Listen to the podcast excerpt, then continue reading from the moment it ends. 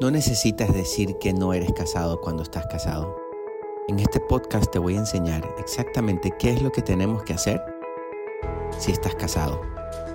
Empezamos.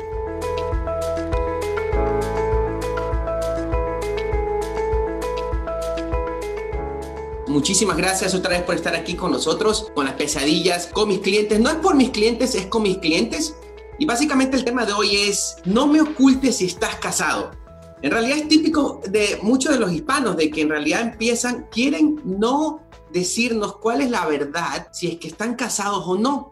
Y yo más o menos eh, sacando de, todos nuestros, todos los clientes que hemos estado trabajando, me di cuenta el por qué muchísimas familias no quieren decir cuál es la verdad si están casados o no. Y más adelantito les voy a decir exactamente cuáles son las tres razones, el por qué lo hacen. Y en realidad estoy trabajando con una familia el día de hoy que los precalificamos, vinieron a la oficina, se precalificaron, pues la familia en realidad pues solamente venía una señora, ¿ok? Con sus hijos y siempre le preguntamos, durante, le preguntamos durante el proceso, porque es normal, si estaba, si estaba casada o no. Eh, me decía que no, que ella no estaba casada, que, que tenía una persona con la que estaba viviendo, pero que en realidad ella no estaba casada y que pues era simplemente su novio. Resulta que empezamos todo el proceso, estábamos, ya eh, hicimos el avalúo, eh, aprobamos el préstamo, eh, en sus pay stops no decía que la señora estaba casada, sus taxes los reportaba completamente eh, so, eh, sola, solamente ella con sus hijos, y resulta que durante, ya después que pasó el proceso, lo, terminó el FAO, lo precalificamos, el avalúo vino muy bien, todo estuvo perfecto, llegan los documentos a la compañía de título, que es donde ya es el último paso cuando usted va y firma ya el cierre, y ahí donde le van a entregar la llave, resulta que va con una persona y cuando le pregunta la persona que está, eh, va con su pareja, perdón, pero cuando le pregunta el que cierra el préstamo, en este caso normalmente se le dice es un notario, es un escrow officer, le preguntan sobre quién es, si está casada, la señora dice, sí, estoy casada, pero no estoy casada aquí en este país, así es que básicamente es como que no estuviera casada. Todo el proceso me lo ocultó, ¿ok?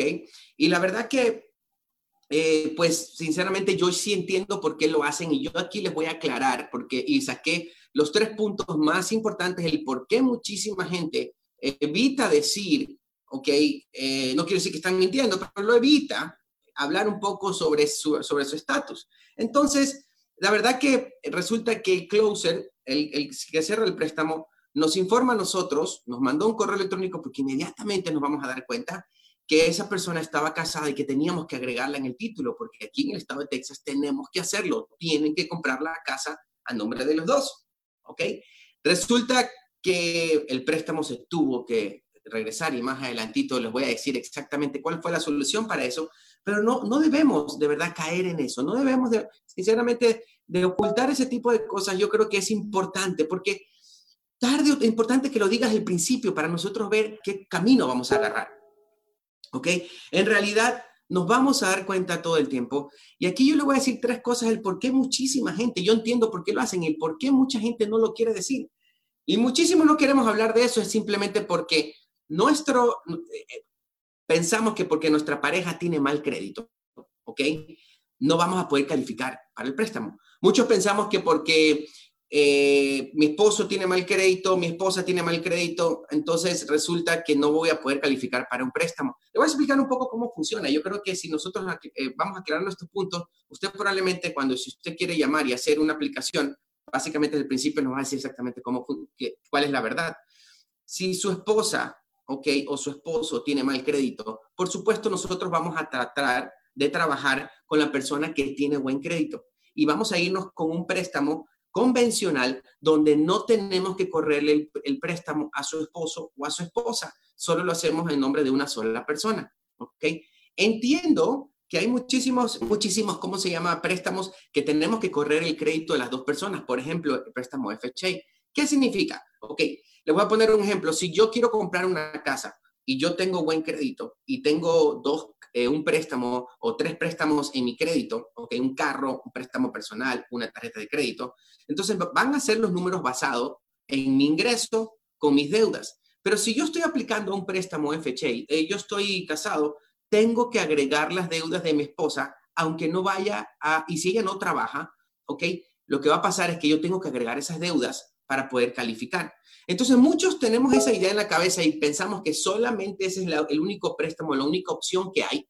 Y entonces, por eso evitamos decir la verdad, decir yo estoy casado, porque tenemos miedo de que vayan a correr el crédito de esposa o esposa y que nos vayan a negar el de nosotros. Y no funciona así. Hay opciones para, hay opciones en realidad para usted. Y supongamos que tengamos, estemos aplicando, usted está aplicando un préstamo de FHA, no importa, porque en realidad si la, su esposo o esposa tiene mal crédito, lo único que nosotros queremos es agarrar sus deudas. No importa si tenga 500 de score o 400 de score. ¿ok? No importa, no vamos a guiarnos por el credit score de su esposa o esposa, nos vamos a guiar del credit score de la persona que estamos usando el ingreso. Así es que no caigamos en eso porque en realidad eso nos puede traer un problema, como esta familia que estaba hablando al principio, que nos dimos cuenta ya al final de que estaba casado. Entonces, la, en realidad, las razones número uno que por qué lo hacemos es simplemente porque tenemos miedo de que eh, vayan a correr el crédito de nuestro esposo o esposa y nos vayan a negar el préstamo y no funciona así. Créame, no, no vamos a negar el préstamo si esa persona, si su esposo o esposa tiene mal crédito. La segunda razón por la que muchos también eh, no quieren decir que están casados es porque pensan, porque nuestro esposo o esposa no tiene documentos. ¿Ok? Como no tiene documentos, nosotros, nosotros empezamos a decir, bueno, si no tiene documentos nos va a afectar al préstamo mío, prefiero decir entonces que no estoy, que no, que no casado o casada para no tener que agregarlo a él. Déjeme decirle que si usted está pensando eso, no tiene nada que ver. Su esposa o esposa, si en realidad eh, no tiene documentos, no importa, lo podemos poner en el título. Ah, pero es que no tiene seguro social. No importa, lo podemos poner igualmente en el título, no en el préstamo, pero sí en el título. ¿Ok? Así es que no importa que no tenga documentos, él puede, él puede ser parte de todo el proceso o ella de todo el proceso de la compra de una casa. Y la tercera es porque la pareja tiene deudas, incluso tienen casas a nombre de que compró, ya sea en otro matrimonio, ¿ok? Que compró a nombre de esa persona. Entonces resulta que esa persona se divorcia, tiene una casa en el crédito, ¿ok? Y resulta que pensamos que ya no podemos comprar una segunda casa les voy a explicar exactamente qué fue lo que pasó con la historia que les conté al principio de esta señora que no quería decirnos que estaba casada y era porque es, es su esposo había estado casado con, otra persona, había adquirido una propiedad, ¿ok? Y tenía miedo que por esa propiedad no pueda comprar. Resulta que les voy a decir exactamente qué es lo que nosotros hicimos para poder arreglar esta situación y lo único que tuvimos que hacer es pedirles el divorcio, ¿ok? Porque le corrimos, tuvimos que correrle el crédito al esposo, nos dimos cuenta que tenía una propiedad a su nombre, lo que hicimos fue pedirle el divorcio y en el divorcio nos dimos cuenta que la propiedad se la habían dejado a su ex esposa en la propiedad junto con la deuda también. Se dan cuenta que en realidad si nosotros decimos la verdad desde el principio, podremos ir arreglando el, eh, este tipo de problemas en todo el proceso y cuando ya llegue el día del cierre, ok, nosotros vamos a estar completamente tranquilos y no tenemos que ocultar nada. Todo esto se solucionó tomó un poco más de tiempo, ok, dos, tres días más. Al final del día nosotros estamos cerrando este préstamo, ese préstamo este miércoles, ya que la semana pasada nos encargamos de correr el crédito del esposo, nos encargamos de pedir el divorcio y darnos cuenta que la propiedad que estaba en nombre del esposo, no, esa deuda ya no va a afectarle en esta transacción porque quedó a nombre de su ex esposa. Estas son las tipos de pesadillas que yo siempre digo que por nosotros no informarnos desde el principio ¿ok? Terminan pasando estas cosas y tarde o temprano nos vamos a dar cuenta. Esperamos que esta información sea de mucha ayuda para ti. Si necesitas más información, no dudes en buscarnos en nuestras redes sociales, donde nos encontramos trabajando para poder llevar toda la información de la manera más clara.